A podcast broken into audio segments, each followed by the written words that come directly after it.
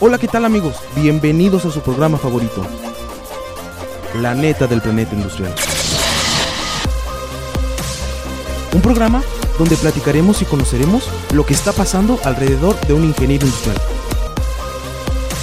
Así que ya sabes, agárrate, abróchate los cinturones, que estamos por, comen- por comenzar.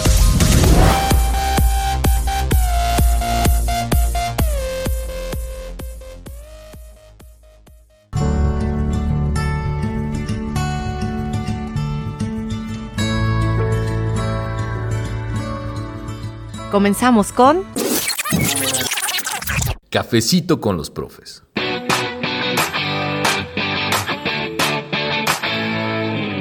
Hola, muy buenas tardes. Bienvenidos a un nuevo programa de Cafecito con los Profes, el programa del Departamento de Ingeniería Industrial. En el micrófono está con ustedes, como todos los miércoles, la ingeniera Mara Lugo. Es un gusto acompañarlos en esta comida. Es un gusto tener a la persona que tengo en este programa, un invitado de honor, un estandarte para el Departamento de Ingeniería Industrial que hizo favor de brindarme un poco de su tiempo para acompañarnos en una rica plática de cafecito con los profes. Doy la bienvenida y agradezco infinitamente al Inge Murillo que esté aquí con nosotros. Inge, muy buenas tardes. Bien, pues el agradecido soy yo por la invitación que me haces a esta entrevista y que vengo con muchísimo, con muchísimo gusto. No, cuál, o sea, es, es un gusto tenerlo aquí. Ya se me andaba escapando desde cuando teníamos apalabrado que teníamos que es. venir. No se nos daba, pero yo creo que era algo necesario. Es, es alguien que realmente representa al Departamento de Ingeniería Industrial, que has tenido toda la trayectoria, no solo del tecnológico, porque ahorita vamos a platicar qué ha pasado en esos 53 años de servicio que está próximos a cumplir en el mes de noviembre, todo lo que ha visto, todo lo que ha vivido, toda la evolución del tecno y del departamento. Yo creo que no podíamos dejar pasar más programas sin que usted estuviera aquí, Inge. Mil gracias. Bien, pues gracias, Marita. Y ahorita que dices que una línea del tiempo, no quisiera pasar desapercibido, mandarle un mensaje a mi madre y a mi padre. Mi madre, Julia Montoya Barajas, y mi padre, Arcadio Murillo Valderas. Este, yo nací el 11 de junio de 1949 en Villagrán, Guanajuato, de lo cual me siento muy orgulloso, tanto de mis padres como de mi pueblo, de mis familiares, de mis amigos. Ahí fue donde inició y por qué hago énfasis en mi madre. Porque fue la que me trajo aquí al TEC y dice, mañana se acaban las inscripciones de secundaria y necesitamos ir. Llego y me encuentro con la situación de que me dice, no te podemos aceptar. ¿Por qué? Pues ya te pasaste de los 15 años, que era la máxima. Eh, ya te pasaste de los 15 años y pues este no te aceptamos. Pues tuve que ver al director y le expuse mi situación, que acababa yo de regresar de la Ciudad de México, donde había estado trabajando y tenía la inquietud de seguir es- estudiando y no se me dio la oportunidad allá en México y dije, pues me vine para acá y le pedía de la manera más atenta que me aceptara y que iba a tratar de ser eh, una buena, un, un buen alumno, ¿no? Y aunque traía, había tomado algunos cursos, principalmente de introducción a la mecánica, y en una constancia que tengo venía firmada por un señor Guillot, que era hermano de un Guillot que había sido aquí subdirector. Y como que ese, en ese tiempo me tocó el ingeniero Tapia, como que le llamó la atención, es la constancia, sí, te acepto, pero con las condiciones que vas a estar con joven, con niños, 11 años y medio, 12 años, la mayoría. Dice, entonces no quiero que se vengan a quejar de ti, etcétera. Ok, con esa promesa, le agradezco, fue que entré, que, que entré aquí a primero de secundaria. Es que fíjese, algo muy interesante que, que voy a hacer énfasis en, en este comentario porque a lo mejor muchos eh, que nos están escuchando no saben, yo no lo sabía hasta ahorita que estábamos platicando, que el tecnológico de Celaya no solo era bachillerato, sino te, era como una escuela de educación básica. Pues Platíquenos sí. cómo era eso, Inge. A ver. De preparación técnica elemental. Eh, no sé, quizá mucha muchas personas aquí de Celaya que tienen mi edad o más conocen más a fondo esto. Pero tengo entendido que en los inicios de los 50, aprovechando que estaba doña Beatriz Velasco, que me dicen que tenía su casa enfrente de donde está ahorita el Sanatorio Celaya y que parece que es un restaurante. Ella era esposa del licenciado Miguel Alemán Valdés, presidente de la República en ese tiempo. Y esos inquietos celayenses pues fueron y le pidieron esa escuela de preparación técnica elemental. Y otra cosa, pues también un estadio de fútbol y un estadio de béisbol. De tal manera que si al revisar las fotos anteriores, ojalá que después aquí también pongan una foto de esas, la copian de la dirección, ahí está. Y si tú ves, está alineado lo que es eh, eh, el grupo de salones en los cuales estamos ahorita, el estadio de fútbol y el estadio de béisbol. Y aquí adelante estaban los laboratorios y, talleres.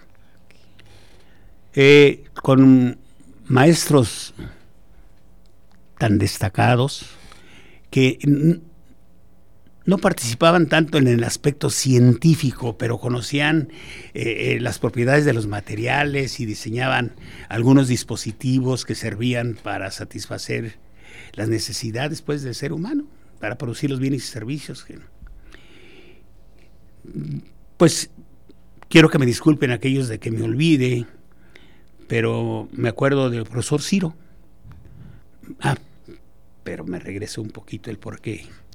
Estos habitantes de Celaya fueron y parece que hasta se fueron caminando, ¿no? corriendo, para impactar más al presidente de la República de aquel tiempo. Y pedirle esto. Y se concede, pero hasta 1958, prácticamente a los seis o los siete años de que se hizo el pedimento, pero no se echó en saco roto. Por eso aquí la inauguración del tecnológico es el 14 de abril de 1958. E inicia con las carreras de preparación técnica elemental. Y según mi apreciación, eh, personas del centro de Celaya no querían venir aquí porque estaba de este lado de la vía. Y en aquellos tiempos, no sé ahora no, parece que en aquellos tiempos, se consideraban zonas marginadas, zonas peligrosas. Decía, bueno, iban a llegar de Villagrán, de Cortázar, Juventino Rosas, Santa Rosa de Lima, este, San Juan de la Vega, San Miguel Octopan y otras comunidades que hay aquí al, sur de Celaya. Eran las orillas. Pues era la orilla. Y había, le llamaban aquí la saca de la venta, donde se juntaba el agua de las lluvias, y a veces lo utilizaban pues como el drenaje y aquí en Avenida Tecnológico, en el cruce con Avenida Irrigación, así pues, los lunes aparecía por ahí uno muertito, dos muertitos. Entonces eso pues no, no llamaba la atención.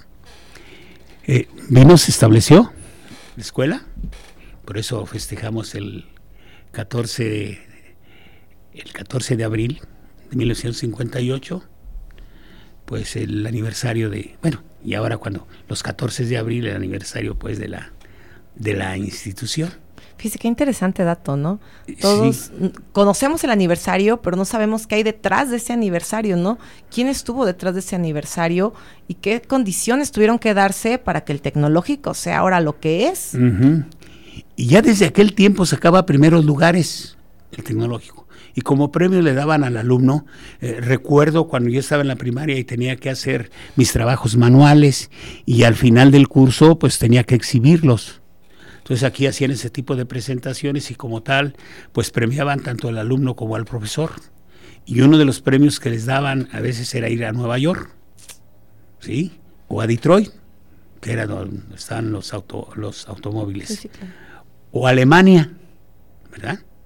Entonces, de allí agarró mucho prestigio nuestra institución, ahora más, pues con orientándonos pues con el aspecto científico-tecnológico y la innovación, ¿verdad? en la cual participan muchos de nuestros compañeros y luego esos conocimientos también tratan de vertirlos en las clases para preparar a las personas para cuando egresen tengan las competencias necesarias y no tengan dificultad para incursionar en el mercado de trabajo o que pongan o que pongan su negocio. Pero nada más era pues este edificio de cantera rosa que es el que le llamamos. Luego fue creciendo, llegaron los dieces. Y a mí me tocó llegar aquí en el 66 estando el ingeniero Tapia. Y ya me había dado cuenta de que ya se había abierto la carrera de ingeniería industrial. En mecánica así era, ingeniería industrial. Como que la línea de todos los tecnológicos era tener de base la carrera de ingeniería industrial en química, en mecánica, en electrónica, en mecatrónica. Bueno, todavía no se hablaba de mecatrónica en aquellos tiempos. Entonces aquí la carrera de ingeniería industrial que empezó por ahí en, mecánica en 1962.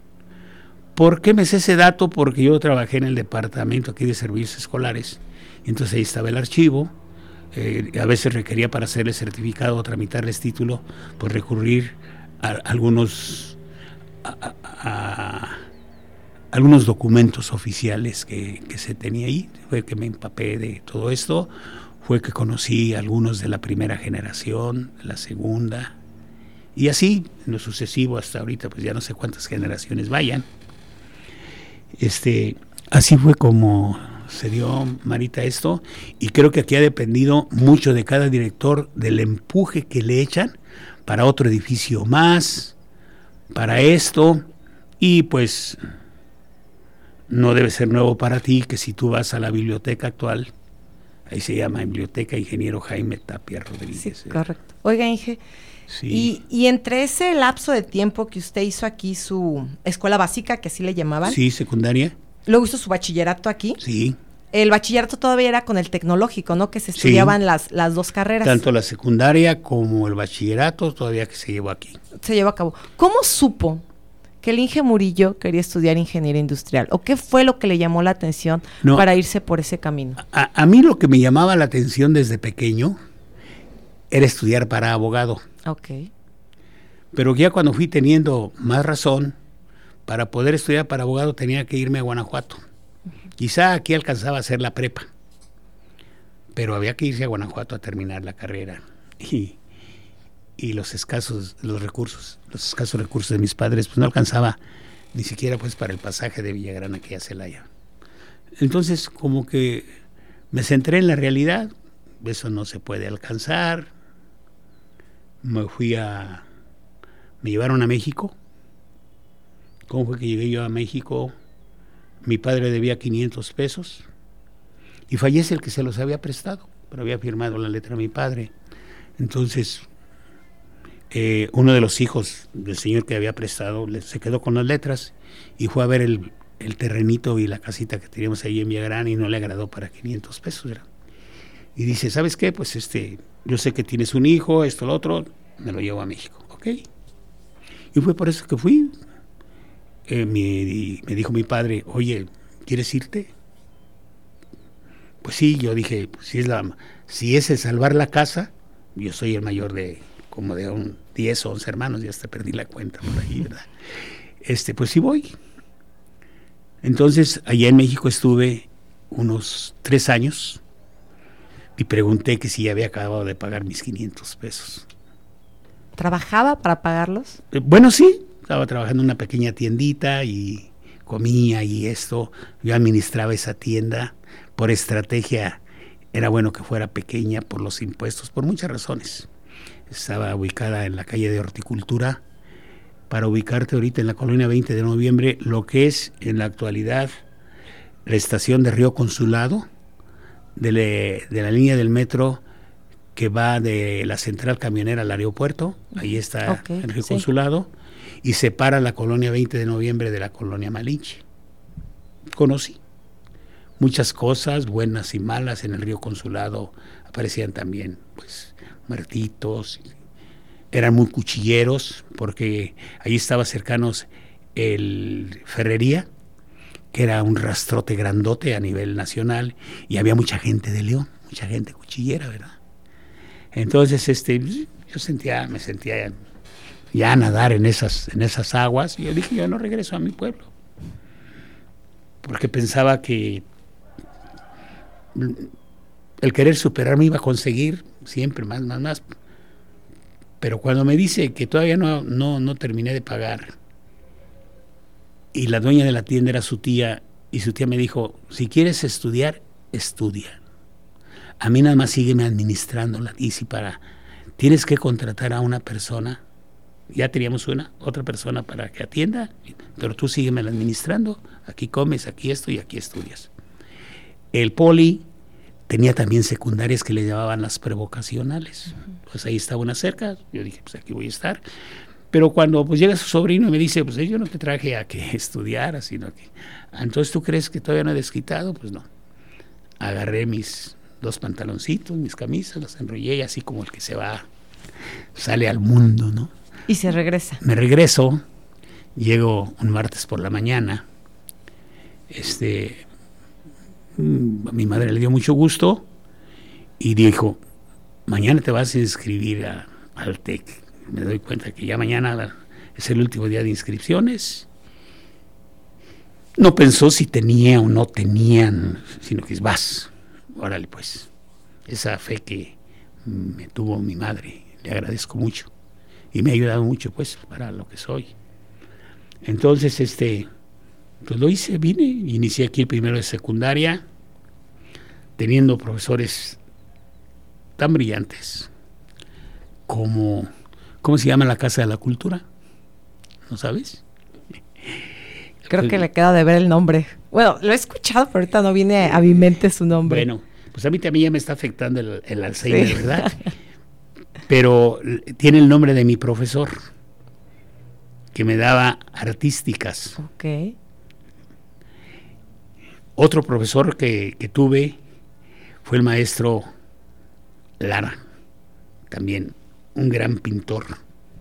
Eh, lo tengo muy presente porque él, en la publicidad que utilizaba el cine colonial, estaban los cartelones y él de ahí sacaba las mantas, hacía las figuras y hacía las letras, y sus hijos le ayudaban a rellenarla. Entonces, aquí trabajó uno de sus hijos, ya se jubiló, y su nieto, pues aquí sigue, sigue trabajando, ¿no? Y que bueno, me da mucho gusto. ¿Quién más? Ah, pues este, el maestro, profesor Morín, el químico Morín, que quien me esté escuchando aquí en Celaya, pues lo conocieron aquí y en la, y en la prepa. ¿Quién más? El ingeniero Agustín Gutiérrez Robles que me daba matemáticas. ¿De quién más me acuerdo? A la cual, no sé si viva o ya, mi querida maestra de inglés, lo poquito que sé de inglés, lo aprendí en segundo de secundaria con ella. Eh, nada más sé que era la maestra, no sé si se llamaba Socorro, pero sí se apellidaba Mancera y vivía por la calle de Aldama. Porque yo creo que no sé cómo me vería, de tal que dice, te invito a comer a la casa, ¿no? Y ahí están todos sus hijos, y ya les comentaba, oigan, este viene desde allá y sacrificio que está haciendo. Bueno, yo le agradezco, pues. Y pues me sabía gloria, pues, la comida, que, la comida que me daba. ¿Quién más tuve? Ah, pues al profesor Silis, al profesor Maldonado, parece que, ya no he visto a mi profesor, pero todavía parece que vive aquí por García Cubas, que el profesor Carlos Aguilar, Carlos Aguilar, este, eh, que eran mis profesores de taller, yo llevé taller de máquinas, herramientas, tanto en la secundaria como en el bachillerato. ¿Y eso lo guió o ese fue, ya al ver que no pudo estudiar a lo ah. mejor derecho, es... Si me preguntas eso, entonces dije, bueno, pues mi mamá quiere que estudie y, eso es lo que me queda aquí cerca, pues órale pues. Cuando yo dije que iba a estudiar derecho, era inconsciente a tal grado que cometí este sacrilegio de decirle a mi padre, no me quieres dar un 20, ¿verdad? Pues cuando yo sea abogado y me pidas dinero no te voy a dar. Y se me quedó muy grabado eso. Somos injustos a veces, ¿verdad? Y sí, y al paso del tiempo, pues procuré yo proporcionarle a mi padre lo que podía. Sí porque me acordaba de eso. Y mis padres, pues mi padre no, no estudió, aprendió a medio leer y a medio escribir, porque se iba a los Estados Unidos como bracero, así que ya andaba buscando a quien le hiciera las cartas para mandar después a, acá. Encontró su modus vivendi allá y como que se encargaba de, de cargar sandías en los trailers grandes, que agarró habilidad para eso y entonces él iba y venía a los Estados Unidos cuando, cuando quería. y le dijeron, arregla tus papeles, arregla tus papeles. No, no arregló los papeles. De tal manera pues que se le dificultó y fue donde tuvo que conseguir esos 500 pesos. Y que ya no pudo pasar de todos modos en esos tiempos. Y ahí se quedó la deuda con la cual yo fui para allá, me vine. Y claro que me dijo pues que iba a ser válida la letra y que sí, sí, sí es válida la letra. Le yo hago válido mi trabajo. Tengo tres años, no me has pagado. ¿Y con qué demuestras que trabajas tres años? Tenía que sacar la tarjeta de salubridad. Si no, no, podía trabajar en la tienda. Tenía mis tres tarjetas metálicas con esto. Le digo, y a lo mejor hasta con la tienda me quedo, pero dejémoslo de ese, de ese, de ese tamaño. Ya me vine y ya otra cosa, empecé aquí en la secundaria. Pues me vine con compañeros de, de Villagrán, eh, Javier Ramírez, Jave, este, Miguel Ángel Larrauri, Miguel, Hugo García Carmona, que a la fecha es mi compadre y también estimo mucho, y, y, tu servidor. Éramos cuatro que nos tocó estar en el grupo, en el grupo C de máquinas y herramientas, porque en el grupo B estaba el ingeniero Castillo, estaba Darío, estaba el doctor Carreño, es de los de los que me acuerdo. ¿verdad? Profes de ingeniería industrial, todos compañeros. Bueno, ahora en la actualidad, pero ellos llevaban electricidad. Ok. Ellos llevaban electricidad y nosotros llevábamos máquinas, herramientas. ¿Y así comenzó su carrera como ingeniero industrial? Pues primero eh, haciendo la secundaria, ¿no? Primero haciendo la secundaria. En la secundaria como que fui inquieto. Un compañero que lo he visto últimamente, aunque no lo he saludado, es Fernando Luis Pérez García, que entramos juntos a trabajar y luego él se fue a la secundaria y yo me quedé aquí. Yo llevaba servicios escolares de secundaria. Entonces dije, cuando nos vamos a ir a, que la secundaria se va a ir a lo que es la técnica 3, dije, pues yo me tengo que ir, pues me toca a mí. Sin embargo, la decisión del ingeniero Jaime Tapia le dijo en ese tiempo al licenciado Medina Yáñez, no, no, recuerdo ahorita su nombre, te vas a ir para allá, ya, ya se van a ir para allá. Dime a, a quién quieres llevarte. Ah, pues a Murillo. Y a Margarita Rodríguez Trejo, no sé si la conociste, que en paz descanse. Me suena. Ella trabajó pues en bioquímica, pero iniciamos ahí en servicios escolares. Eh, le dice a Margarita de Murillo, dice, pues eso se queda. Y escoge de allá. Y pues no escogió, dice, entonces te los impongo. Fulano y Mengano se van a ir contigo. Que era un, un compañero, no sé si era Enrique Cruz, que ya falleció. Tengo entendido que su hermana Tere todavía vive y, pues padece alguna enfermedad, pero la cuidan sus hijos y su esposo. Ese era por un lado. ¿Quién otro? Ah, pues el, el, flaco Pérez, yo le decía a Pérez García, muy amigo mío. Él, yo lo conozco y siento que es muy inteligente. Ya escribía su periodiquito, ya observaba las cosas que pasaban por aquí en el TEC y escribía y conseguía patrocinadores para mandar a imprimir su periódico. Y luego llegaba, pero se le dificultaba vender el periódico. Era. Y entonces me decía, oye Murillo, ¿por qué no me ayudas a vender el periódico? Ah, pues este, depende del porcentaje. ¿Cuánto? El 30%, estás loco. Bueno, si te gusta, si no, no. Entonces, este, pues siempre decía, ¿sabes qué? Sí acepto. No, me metía por todos lados, ahora terminaba. Esa es la raíz del periódico que tú viste como el criterio. Ok, el que tenemos aquí actualmente. allá, viene desde allá. ¿Sí? Entonces, este, eh, yo creo que el ingeniero Tapia, pues vio, bueno, pues esto, ¿por qué anda tanto haciendo tanto espaviento y por qué publican esto, de dónde agarran las notas o algo así? Y me llama, güey, pues qué onda. No, no para regañarme. Pues ¿por qué piden de los periódicos? Para sacar para mi pasaje. oye, este, si quieres un trabajo formal, este, lo, lo realizas y te busco la manera que sigas estudiando, sí, ¿cómo no? Entonces me dice, mira, yo estoy construyendo en jardines. Vete a... Eso fue el, el primero de prepa. Vete a este... Vete a trabajar allá. En, en, en la cuestión de, de la albañilería. Aplanar pisos. No era nuevo eso para mí, puesto que mi padre tenía un carrito de, de mulas y allí acarreábamos material. Sale pues. Y pero venía y, seguía vendiendo el periódico y me dice, oye, oye, oye, bueno, pues, pues qué onda, ¿no? Le digo, pues es que yo no soy el, el editor del periódico, ¿quién es? Pues es este camarada. A ver, pues llámalo. ¿Tú también quieres trabajar? Sí, pues órale. Váyanse a trabajar pues allá. Y luego me dice, no, pues el compañero no estaba habituado, se, se ampolló el primer día. Y dice, Murillo, esto no es para mí. Le dije, pues ni para mí tampoco, pero pues, tú, tú, decides si sigues o no. No, dice que va a decir el ingeniero Tapia que, que me le rajé, ¿no? Pero mira, él dependía de su familia que sabía hacer instalaciones eléctricas. Entonces, este, me salió un trabajo de Nelgueras, de Aniciro de Helguera, que para una alberca y, y, hay que, pues hay que hacer la instalación correspondiente. Oh, ok. ¿Te vas conmigo?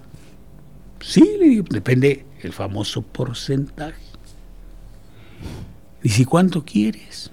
El 50%. Oye, estás chistoso sin saber tú instalar ni nada. Le digo, pero ¿quién le va a partir su M al concreto? Pues tú, ah, ¿verdad? Ese, bueno, pero no hay problema. No, pues si no quieres, no. ¿Y quién le va a decir al ingeniero Tapia que le vamos a dar las gracias ahorita porque vamos a ir a otro trabajo? Si me dice él, pues tú, pues ahí está, ¿verdad? Tengo que poner ahí mi cara de máscara para explicarle. Ah, bueno, convencimos, me convenció y hice. Se termina eso y se sigue vendiendo el periódico. Y al seguirse vendiendo el periódico, entonces me dice este. El ingeniero Tapia, vengan, tengo una plaza. Una plaza. Sí, ok. Nos encerró ahí en la dirección, pónganse de acuerdo. Ahorita que regrese me dicen quién se queda con la plaza.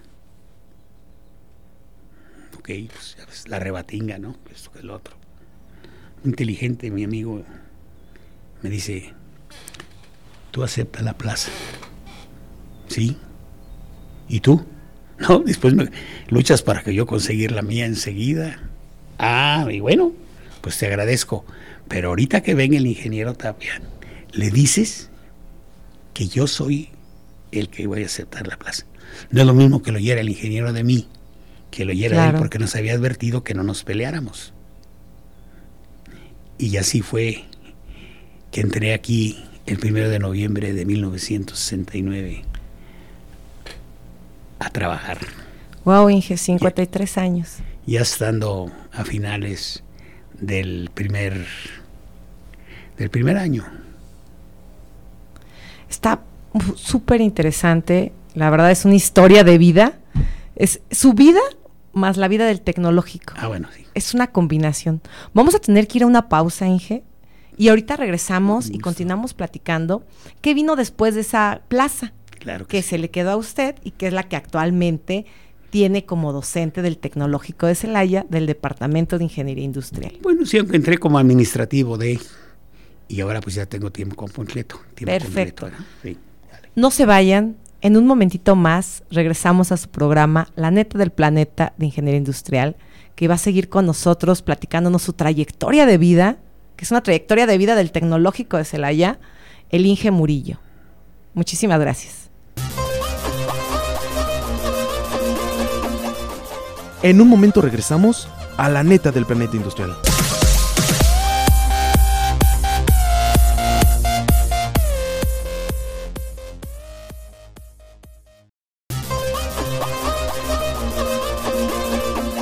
Ya estamos de regreso en La neta del planeta industrial.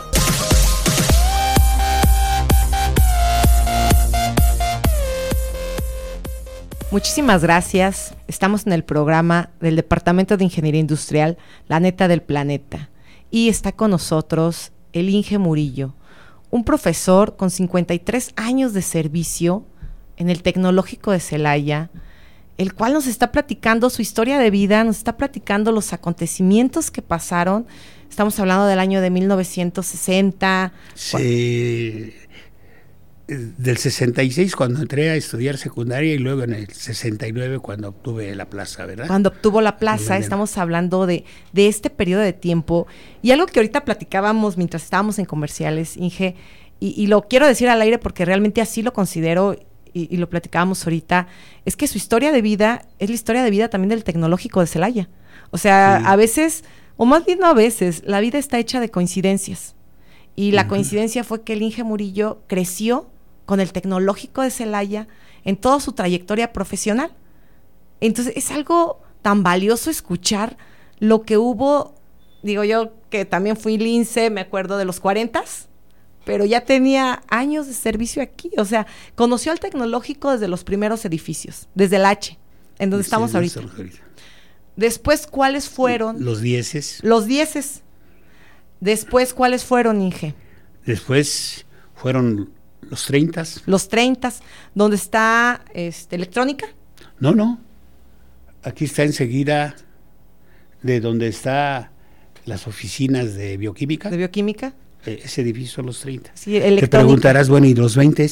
Y los 20, sí, cierto. Lo que pasa es los 20 son ahorita los de cantera rosa con la nueva nomenclatura. Ok, ¿y los de industrial en qué momento se hicieron? ¿Los 40? Los 40. Nosotros, aunque quisiera comentarte un poquito atrás para que me dijiste. Adelante, adelante. ¿y ¿Qué sigue, no? Adelante. Ah, pues como todo buen mexicano, buen paisano, guanajuatense y todo, pues ya empecé a ganar centavos y pues mi noviecita, que también estudiaba, pues nos casamos. Así que yo me casé este, en el segundo, en el segundo de prepa. Y casi al terminar el segundo de prepa nació mi primera hija, que la conoces, Margarita Arcedalia. Correcto. Luego mi hijo, que es Antonio, y mi hija con este nuevo matrimonio porque falleció mi esposa en 1978. Sí. Lo siento. Donde tú, gracias, donde tú tenías un, un sinnúmero de, expectativas, crecer, el otro, pasa eso y se me cae el mundo. Claro. Y ahí salí adelante porque por otras razones que ya habrá oportunidad si el tiempo no lo permite, ¿no? Pero, pero lo, central es que como en el circo, la función tiene que seguir aunque estén velando allá al payasito o, al marabarista o al domador. Pues lo están velando, pero la función tiene que seguir y eso fue lo que me hizo seguir pues adelante. Tan adelante que pues después me volví a casar por segunda vez, no porque sea muy guapo ni muy parecido ni esto del otro, era. Ahí está. Ahora sí, si quieres, hasta, hasta ahí vamos, ahora sí me dices de las clases parece que... Me... De los salones 40. Ah, me preguntas de los salones 40. Nosotros estábamos aquí en, el edificio H, le decían el panal, porque eran unos cubículos, pero pequeñísimos que apenas cabían, pero bien apretaditos, dos o tres profesores, y estaban así como, como las pencas en, de las abejas, ya ves que están así hexagonales, ¿verdad? Bueno, porque eh, la teoría de la distribución de espacios, pues dijo que, esa era la mejor manera y como había llegado compañeros del TEC de Monterrey que habían hecho la maestría, como el ingeniero eh, Rubén Martínez Valderas, el ingeniero Darío, entonces, este, bueno, así era. Pero eran insuficientes, eran insuficientes. Teníamos un también un, salón que utilizábamos, que le hicimos el laboratorio, pero pues, mm, nomás tenía varios pizarrones. Y ahí estaba el compañero Olo, que en paz descanse. Era un compañero que se fue a, se iba a Guadalajara porque le iban a hacer unos estudios del cerebro y unos estudios contrastantes. Eh, te digo porque ahora en la actualidad que me tuve que tomar la tomografía para que me operaran del riñón, este, me tomaron la tomografía y decía que si la quería contrastada o no y como que se le aplican unos líquidos y, y él nos dijo yo sé que voy a volver, pero por si no volviera, ahí mueren. Y quedó pues en el Iste de Guadalajara. Qué difícil. Qué difícil, eso que está ahí. Bueno, después de eso, pues que vamos a ver dónde nos ubicamos. Y, y anduvimos viendo, y donde están ahorita electrónica, ya estaba aquí el ingeniero Hermosillo, porque con nosotros han estado varios subdirectores, varios directores de otros tecnológicos y egresados también de aquí. Dice, no nos conviene ir por el asbesto. Es asbesto y se va a desprender y dice, ahorita, como ya se fue el bachillerato allá, quedó la sala de mecanografía. Es ahí los, en los 40 donde estaban las oficinas administrativas del departamento. Y que nos la prestan por seis meses. Oh, excelente. Fue por eso que llegamos allí a los 40, que duramos como 20 años. Esos seis meses se convirtieron en 20, años. Sí, sí, lo recuerdo perfecto. Y de ahí, Inge, ¿qué recuerda de, qué, qué recuerdo más bonito tiene de esa etapa que inició industrial ahí? Pues creo que es para bien que nos dicen aproximadamente con 1982 se cierra la carrera de ingeniería industrial. Obvio, preguntamos el por qué. Nadie ha venido a solicitar ficha. Ah, caray. Está crítico. Pues digo, como si no, si no quieren. Entonces el ingeniero Rubén Martínez Valderas, que ya se jubiló y fue director del Rosenblatt, parte de los dueños del Rosenblatt, etcétera, etcétera, dice, pues este es un asunto para nosotros, es un problema para resolverlo como ingenieros industriales. Claro. Y desde luego lo primero que quisimos fue tratar de buscar la causa raíz. Y dentro de la causa raíz, no, pues que será, pues los chavos no estudian, los chavos esto, los chavos lo otro, todo el tiempo como que el hilo se rompe por lo más delgado echándole la culpa pues a los, a los jovencitos y jovencitas, ¿no? No era así. De pura chiripada nos cayó un ejemplar del criterio de esa época. Y donde decía, no te inscribas en ingeniería industrial porque te vas a encontrar con tal maestro, con tal maestro, y pues qué caso tiene que vayas a, a tratar de hacer una carrera sufriendo, sufriéndola. Pues sí, pegó mucho eso. La reacción, dentro de la reacción, vimos cuál era la zona de influencia, desde los apaseos hasta Cámaro, hasta Dolores Hidalgo e Irapuato. Y fuimos a la mayoría de las prepas que existían en ese tiempo, oficiales principalmente, a explicar lo que era la carrera de ingeniería industrial. Y ahí nos dimos cuenta que debíamos tener acercamiento con el alumno. Entonces salió lo de la preinscripción, que técnicamente era para estimar la demanda, ¿verdad? Y no Claro. que, que se abran o que se cierran, que se cierran grupos. Pero aquí era tener el acercamiento con el alumno.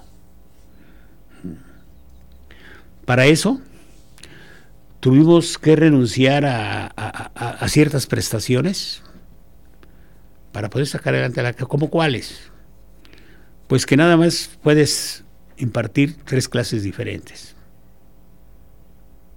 Ah, caray. Ahí, si hay cinco, si hay seis, órale pues. Pero la pregunta es, bueno, pero si no estamos capacitados, bueno, entra en investigación de operaciones con ese profesor y eso te va a servir de capacitación porque el próximo semestre esto va a ir creciendo y se va a requerir. Y así como esa materia sucedió con las demás. Se nos pidió el consentimiento entre todos. La mayoría dijimos que sí, siempre. Hay uno que dice que no. Bueno, dijo que no, por ética, no lo digo, ¿verdad? claro. Este, y, y así lo hicimos. Entonces se logró notar ese compañerismo. Nos empezamos a reunir los fines de semana y, y las reuniones de academia prácticamente las hacíamos ahí. Además llegamos a las reuniones de academia para formalizarlas, tanto en el lugar como en el acta. Y de ahí, y creo, manita, que estamos cosechando Sí. Esa reacción, esas actividades que hicimos como reacción en aquel tiempo, porque el lunes me doy cuenta que hay nueve grupos de ingeniería industrial en el primer semestre. Sí, están Un llenos. río de jóvenes en García Cubas, a las siete que me paré por ahí, no me explicaba, no me explicaba, pues hasta que ah, pues son nueve, pues impacta nueve grupos. Si aproximadamente los grupos son de 35 alumnos, multiplícalos por nueve, pues ¿cuántos son? No, sí, el departamento, y creo que es algo que hemos platicado en las reuniones de Acanevia, ¿no? Y en diferentes reuniones. ¿Cómo fue que sal- esa vez se salvó la carrera? Y ahorita es la carrera con más número de alumnos en el tecnológico de Celaya, nueve grupos. Tan así que no cabemos. Estamos impartiendo clases en los laboratorios por el número de grupos que pues ya están saturados los salones. Pero me seguiste preguntando de los 40. Ya, ahora ya nos pasamos a cuando se logró ya- salvar la carrera. ya nos fuimos al Campus 2, ¿verdad? Sí, correcto. ¿Cómo fue que llegamos al Campus 2? ¿Cómo fue, Inge? Pues no estaba contemplado de que ingeniería industrial se fuera al Campus 2, ¿no? Estaba para otras carreras. Y, y llega un momento, nos dicen, para allá se va a ir tal especialidad, y en esa especialidad, bioquímica. Ahí van a utilizar las instalaciones. Dijo el ingeniero Vicente, ¿para cuándo? Él era jefe de departamento. Si no se salen esos días, vamos y tomamos. Pasa el tiempo y no se va esa especialidad. Y cuando le dicen, oye, pues ya se hicieron nuevas instalaciones para que te vayas, no, necesito 50 millones de pesos para poderme ir. En la otra especialidad pedía 50 millones, Millones. para poder moverse. Sí, dijo Vicente, yo 500 y ya los tengo. Autorízame que nos vamos para allá. Ya pedí el consenso de los profesores y dicen que... Porque hay después cuestiones de tipo laboral que se quieren enredar, se enredan. Nuevamente, excepto una persona, digo que no, pero bueno, ahí estamos. Sabíamos que le íbamos a sufrir el primer año, los dos primeros años, porque nuestros alumnos no tenían ni dónde sentarse, tenían que sentarse en el suelo para cuando no tenían clase y estaban esperando para tomar otra clase. Ahora ya, ya se les ha adaptado y, ahorita creo que hasta es insuficiente por la cantidad de... porque también otras especialidades después también llegó. Y fue ahí que en 1969, no, el 2009, perdón, estando el ingeniero Castillo como, como jefe de- del Departamento de Ingeniería Industrial, pero parece que el ingeniero Vicente era subdirector. Sí, en ese tiempo el Inge Vicente, que le mandamos un saludo al Inge Vicente. Ah, sí. Y al Inge Castillo también. También, todos los profes. Era uno subdirector y el Inge Castillo era el jefe. jefe de departamento.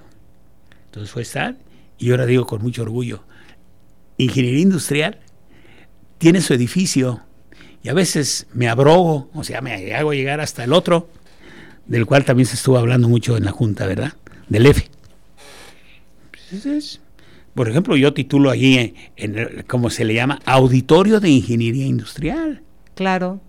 Y muy ¿Verdad? bonito, por cierto. y que tiene capacidad pues para 100 gentes.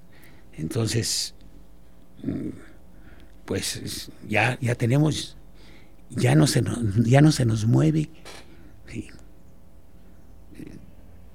Tenemos una superidentidad, pues. Sí. En los mercados, Marita, la demanda es lo que manda. Y si ha- han abierto nueve grupos, es porque la administración considera que pues, son los que debe haber, miden sus fuerzas y a veces se pasa, sobrepasa, como dice ahorita, porque hay hasta laboratorios que se están habilitando pues para dar clases, porque ya los salones son insuficientes. Pero ahora nos dicen que es probable que haya curso propedéutico presencial Sí. para que acaban- entren en, en enero, ¿verdad? Ojalá que así fuera. Nos acaban de decir, Sí, ojalá que así fuera. Entonces fue el salto hacia allá, Marita. Inge, y en ese salto, ¿qué fue lo que le enseñó en esa trayectoria al Inge Murillo? O sea, ¿qué es algo que le haya enseñado el tecnológico de Celaya al Inge Murillo que pudiera compartir con nosotros? Que la unidad que tuve con mis compañeros fue determinante para, para ese cambio. Hablamos del compañero Vicente, del compañero Castillo, pero pues todos los demás, que seguro que se me van a pasar muchos y les pido disculpas pues por adelantado, ¿no? La, la unión. la unión. y es de la cual cuando tengo la oportunidad, estamos ya sea una reunión de academia, una reunión de departamento, una reunión de amistad, les digo, ¿por qué estoy en el departamento? Dentro de las razones son esas. Sí, el, el equipo de amistad que tenemos, que tenemos ahí, como todo, no debe faltar algún prietito, algún prietito en, en el arroz, ¿no? ¿Y cuál es lo otro? A mí me nutre la juventud. Cuando llego yo a clases aquí, me nutre. Ahorita no, esto no es nada de valentía. Eh, me acaban de intervenir pues hace 10 días. Y sí, pues estoy en mis altas y mis bajas. Pero cuando llego en la mañana a dar mis clases, válgame Dios, y, con mis alumnos y, mis alumnas, y que casualmente pues yo la mayoría de mis clases, aunque estoy en industrial, las doy a los químicos, a los bioquímicos y a los mecánicos. En el campus 1. En el campus, en el campus 1. Cuando me ven los alumnos de industrial, hasta cuando se van a titular, que dicen, oye, pues es que vete con el ingeniero Murillo, que es el que te puede orientar pues para que te titules, que ya habrá otra plática de esa que también es muy, muy, muy interesante, ¿no? Sí. y justo de eso, de de lo admirable, Inge, que es verlo a sus 53 años de servicio, súper activo. Y 73 de edad. Y 73 de edad. Y verlo activo. O sea, yo lo veo, luego hemos coincidido aquí en el Campus 1 con su maletita, ah, cargando para todos lados. Porque cargo, este, pues, mi todavía mi cañón. Correcto. Aunque me encuentro con una gran satisfacción y les presumo a todos los estudiantes del TEC, tenemos aulas del primer mundo las 74 que les doy clase a los bioquímicos de ingeniería económica, todo, internet, proyector, nomás llego y conecto mi laptop y órale. Ah, queremos ver algo sobre la bolsa de valores, que esto inmediatamente en vivo y en directo. Aquí está, ¿verdad? Para poder explicar a veces algunos conceptos de Producto Interno Bruto y algunas otras cosas más. No, y es y es muy reconfortante, yo lo digo como, bueno, fui alumna, ahora docente, colega, pero yo lo veo y la realidad digo, quiero tener ese espíritu del Inge Murillo, quiero tener esas ganas de seguir dando clase, pero con ganas. O sea, no solo decir vengo un día más, sino lo que usted dice, no me levanto, veo a los chavos. Es esa, esa profesión que en verdad fue ser docente o es ser docente ¿Qué le diría a los chicos, Inge? Esta plática lamentablemente está a punto de acabarse en nuestro programa, pero como bien dijo, tenemos un programa ya comprometido donde vamos a hablar de titulación, porque el Inge Murillo es quien se encarga de titular a los muchachos. Entonces nos va a platicar en ese, en ese otro programa sobre titulación. Pero lo que les diría ahorita, que se vengan a preparar teniendo en mira el ser libres. No tanto cuánto voy a ganar. Eso viene secundario. ¿Sí? Debo prepararme para ser libre, normar mi criterio y tomar decisiones en la vida, que pueden ser buenas o malas. Y pues la probabilidad dice, pues procúrale atinarle a las buenas, ¿no?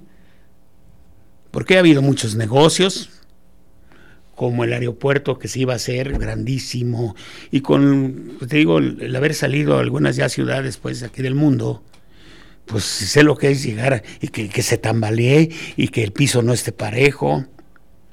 Sí, bueno, tomar la decisión que no hicieran, yo respeto pues. Claro. Este, pero hay veces que, que me piden a mí la opinión.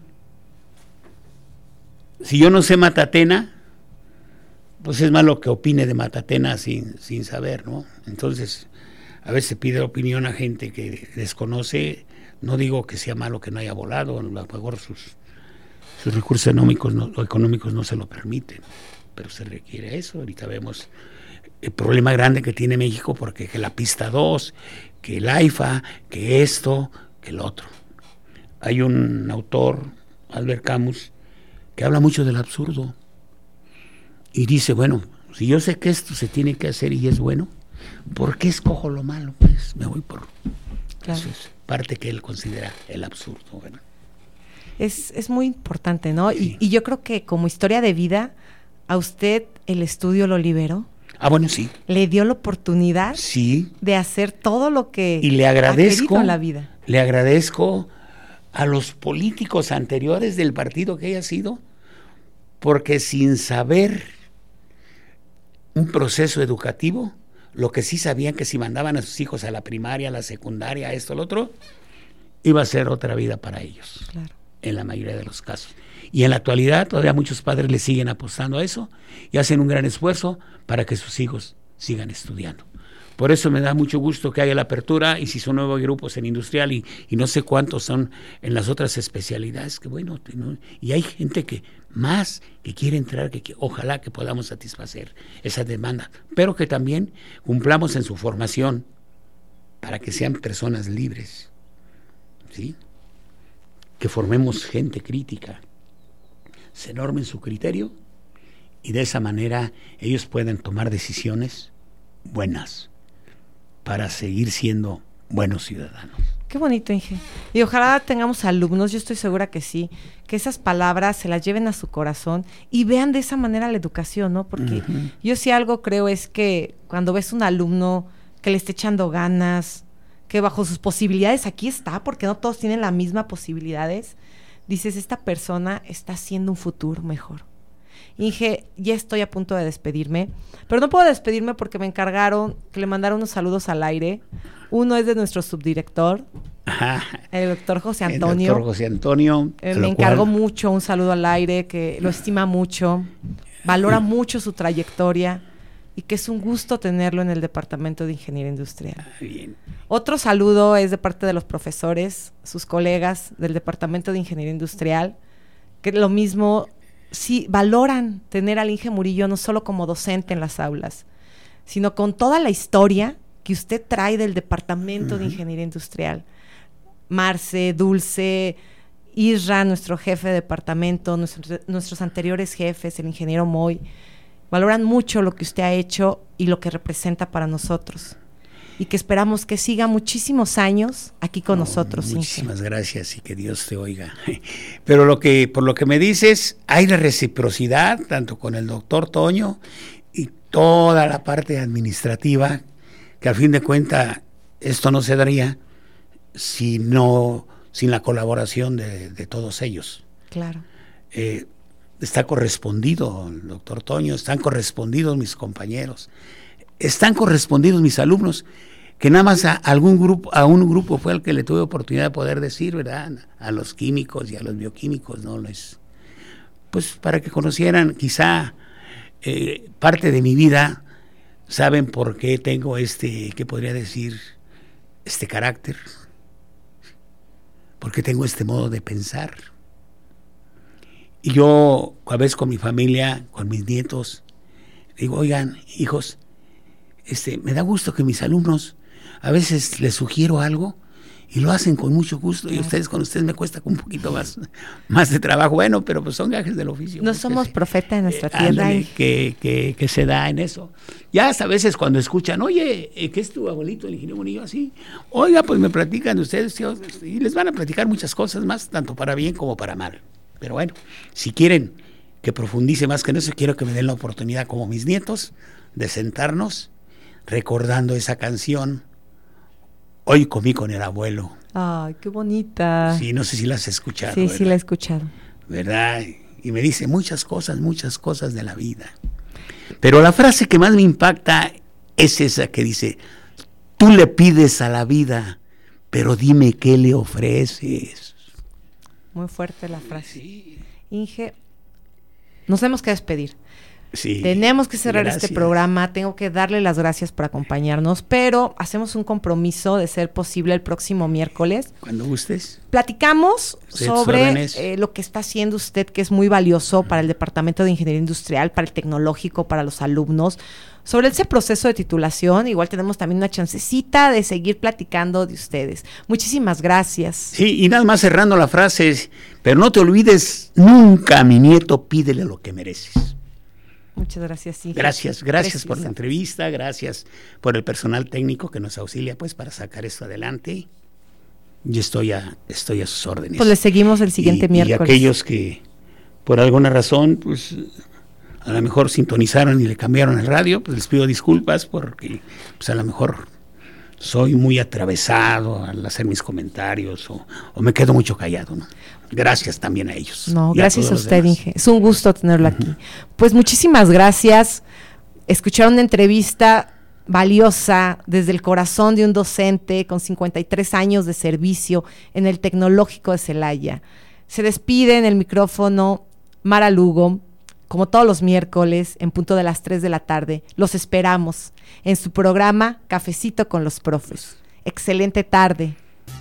Gracias por sintonizarnos. Y recuerden, tenemos una cita todos los miércoles en punto de las 3 de la tarde por XHITC Radio Tecnológico de Celaya. Y en su podcast como La Neta del Planeta Industrial. Y no olviden tener en mente el anhelo de trascender. ¡Vámonos! que ya se hambre.